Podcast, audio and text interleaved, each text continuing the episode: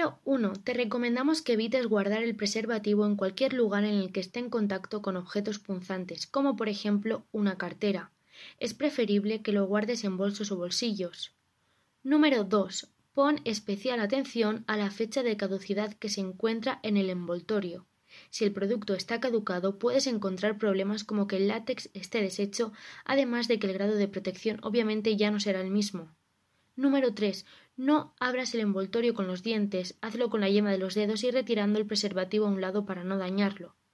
Y por último, número 4. Deja a un lado la vergüenza a la hora de ir a comprar preservativos. Recuerda que estás haciendo un uso responsable del sexo del que no debes avergonzarte.